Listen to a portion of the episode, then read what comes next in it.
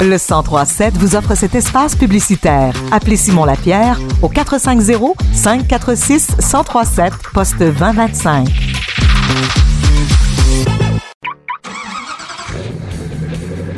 C'est l'heure de votre chronique automobile avec Marc et William Bouchard.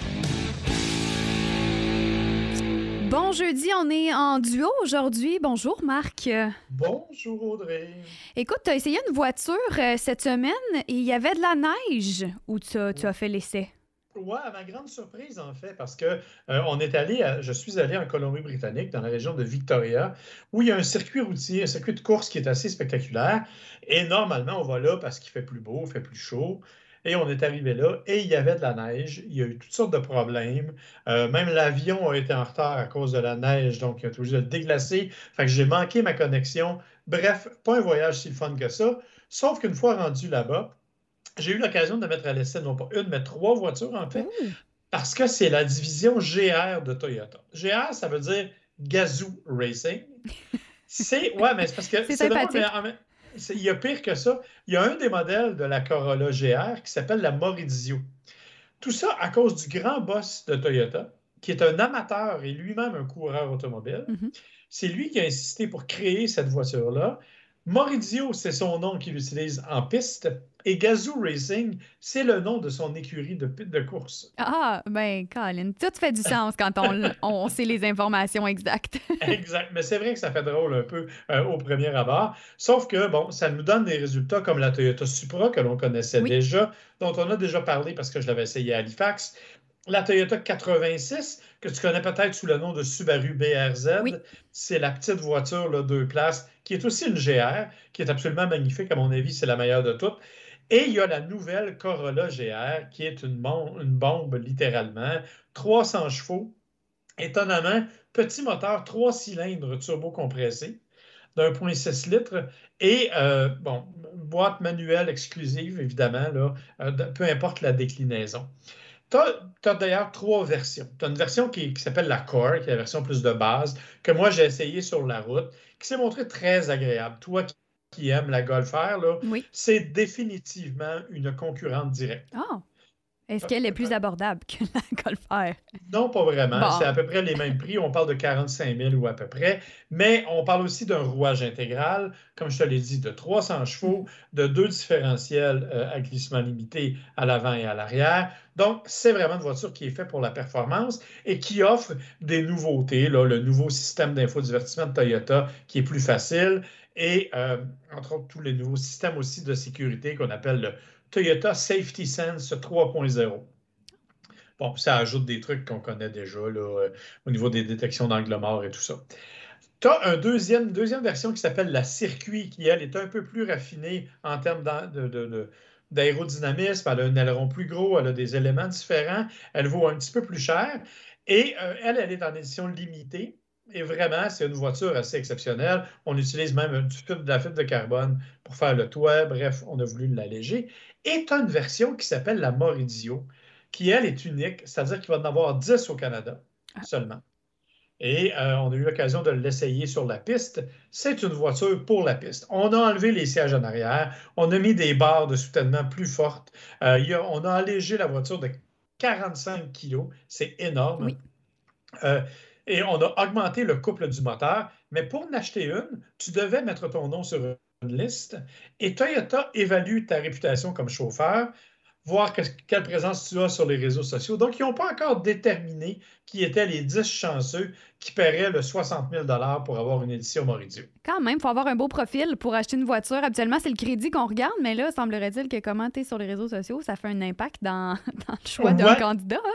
Et c'est pas les premiers, hein? Ford a déjà fait ça, mais elle l'avait fait avec la Ford GT qui valait 500 000. Ah, Tu dis, bon, il y a peut-être un peu Oui. de, de- Mhm. On peut comprendre. Mais là, dans ce cas-ci, une voiture quand même à 60 000 Sauf que sur la piste, on est sur la piste de l'île de Vancouver. C'est une piste très technique, particulière, avec des hauts et des bas. En fait, au total, on estime que sur un tour, on a fait un dénivelé de 98 mètres. Évidemment, en montant et descendant, Mhm. mais on a descendu de 98 mètres. Et c'est c'est assez spectaculaire. Des virages en lacet un peu partout. Je t'avoue que je ne suis pas un pilote de course, mais je me suis amusé comme un fou. Et honnêtement, c'est une voiture, peu importe la déclinaison, elle est, à mon sens, plus agréable que la Golf R. Euh, parce que, bon, aussi confortable, mais la Golf R, je la trouve des fois un peu trop pépère à la limite. Alors que la Corolla, on est capable vraiment de la pousser un peu plus dans ses retranchements. C'est étonnant d'une compagnie comme Toyota qui nous a habitués à des véhicules plutôt sages, je dirais. Oui, plutôt du quotidien, des, véhicules du quotidien qu'on utilise pour aller faire l'épicerie, entre autres. Exactement. Mais celle-là, tu peux, dans la version Core, tu peux l'utiliser sans difficulté pour aller faire l'épicerie, même si l'espace de chargement n'est pas super grand. Ça se peut que tu ne manges pas beaucoup. Là. mais, mais pour la conduite, elle est vraiment, vraiment super dynamique. Et honnêtement, si vous ne l'avez pas vue, allez la voir. Vous allez être très étonné de, constater que c'est une Toyota Corolla. Oui, puis la carrosserie aussi est différente. le modèle est il ressemble un peu comme à la Golf parce que l'exemple est bon. C'est plus une. Là, je cherche le mot, mais c'est. oui, ben, c'est sûr qu'il y a une espèce de fuselage aérodynamique. On a mis des éléments. Euh, mais tu sais, il existe déjà une Corolla hatchback qui avait quand même un petit look un peu, euh, un peu musclé. Là, on arrive vraiment à quelque chose que l'on a poussé à l'extrême. Et oui, c'est clairement une concurrente à la Golf R, clairement une concurrente à la nouvelle Honda Civic Type R, même si la Type R n'est pas à rouage intégral. C'est une concurrente à la WRX de Subaru. Tu sais, on est vraiment dans le créneau, ce qu'on appelle les pocket rockets. Les petites fusées de poche. Ah, bon, ben c'est parfait. Ça, on a tous besoin une, de toute façon, pour aller un peu plus vite si on n'en a pas besoin, en tout cas, on a du fun quand on les conduit, ça c'est sûr. Donc c'est quand même un véhicule abordable. On parlait de 45 000 ça peut aller jusqu'à 60 000 pour la version là, si vous vous qualifiez pour, pour l'avoir. Mais ça reste que au niveau du de la consommation de l'essence, est-ce que c'est quand même économique ou comme c'est une voiture un peu de performance?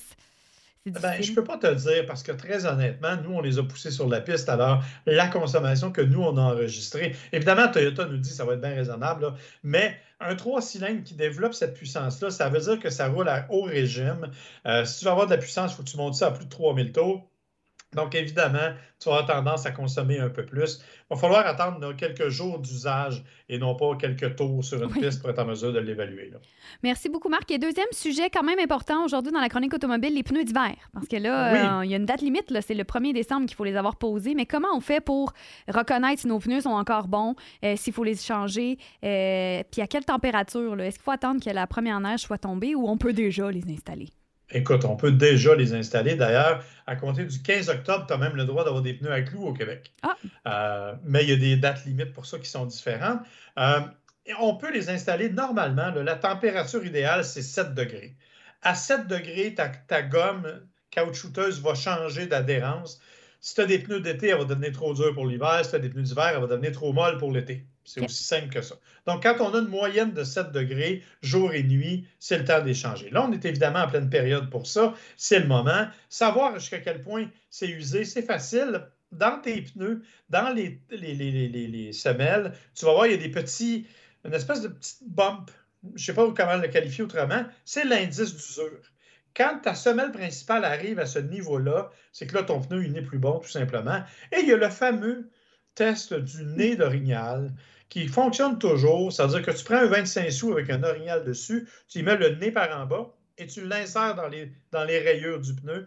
Si tu ne vois plus le nez, il est temps que tu échanges. Euh, tu peux les garder. si tu vois le nez au complet, il est temps que tu échanges, tout simplement. Donc, c'est la meilleure méthode. Encore une fois, tu l'as dit, euh, la date euh, arrive. Et un pneu d'hiver, attention, pour être reconnu, ça lui prend absolument le petit logo.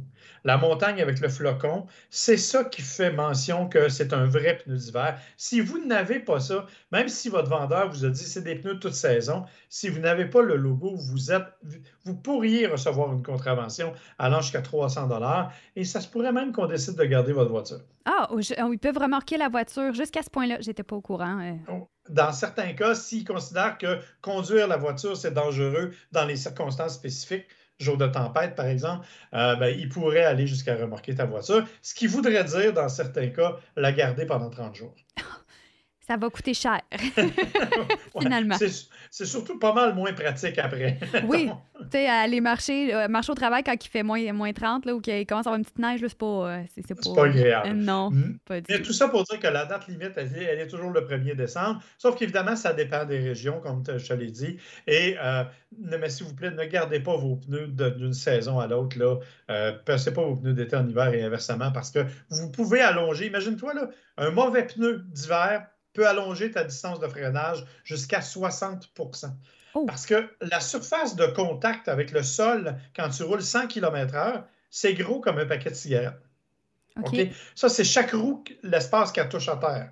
Fait que si tu as des mauvais pneus, tu as quatre paquets de cigarettes qui te relient à la route à 100 km/h, ça se peut que tu regrettes d'avoir fait un mauvais achat. Oui, donc on, reste vigilant aussi en tout temps. On, on, garde une certaine distance entre les véhicules, surtout avec la saison de gel qui s'en vient. Oui, effectivement, mais comme je te dis, c'est surtout au niveau du pneu lui-même. Moi, j'ai toujours dit, écoutez, achetez des bons pneus, s'il vous plaît. Ne faites pas de compromis là-dessus. C'est probablement l'élément de sécurité le plus important que vous pouvez avoir en hiver.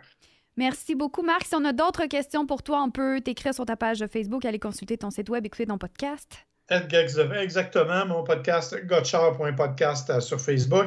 Euh, Gotchar que vous pouvez trouver sur toutes les plateformes. Allez sur mon Facebook personnel, Marc Bouchard. si vous avez des questions, et celui de William aussi, à qui vous pouvez poser des questions. Et d'ailleurs, c'est lui qui sera là la semaine prochaine. Oui. Parce que là, là, il est absent. Mais la semaine prochaine, c'est moi qui serai en, au Salon de Los Angeles. Donc, tu vas pas nous en parler l'autre semaine d'après avec grand plaisir. Et je vous enverrai des photos du soleil, c'est sûr. Ah oui, parce qu'il va faire chaud en Californie. Merci beaucoup, Marc. On se dit à la semaine prochaine. Bye bye. Rendez-vous tous les jeudis midi pour votre chronique automobile sur les ondes du 1037.